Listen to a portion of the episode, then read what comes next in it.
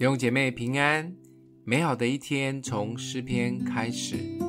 诗篇第四篇一到八节，显我唯一的神啊，我呼吁的时候，求你应允我。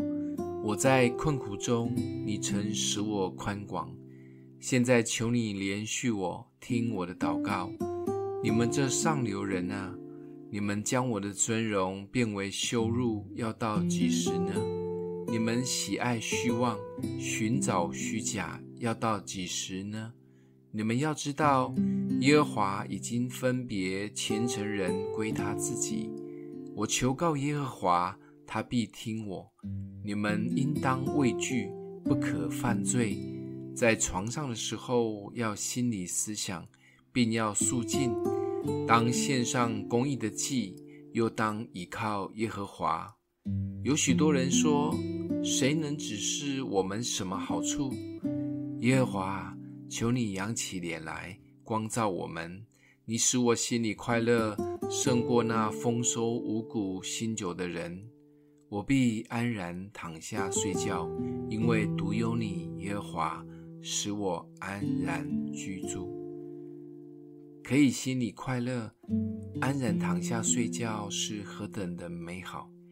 但我们却常常因着困苦、外在的环境、谎言、争竞、比较，甚至许多虚假的事纠缠我们，让我们的心不平静、忧虑，甚至无法入眠。真的期待每一天可以很平安，不会因为环境丰不丰裕、生活顺不顺利，决定我们的快乐。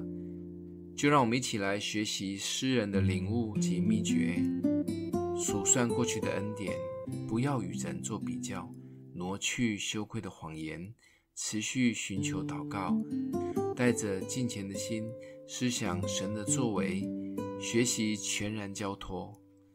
让我们可以一起来反复的操练，相信我们可以越睡越安稳，也睡得香甜。今天默想的经文。我必安然躺下睡觉，因为独有你耶和华使我安然居住。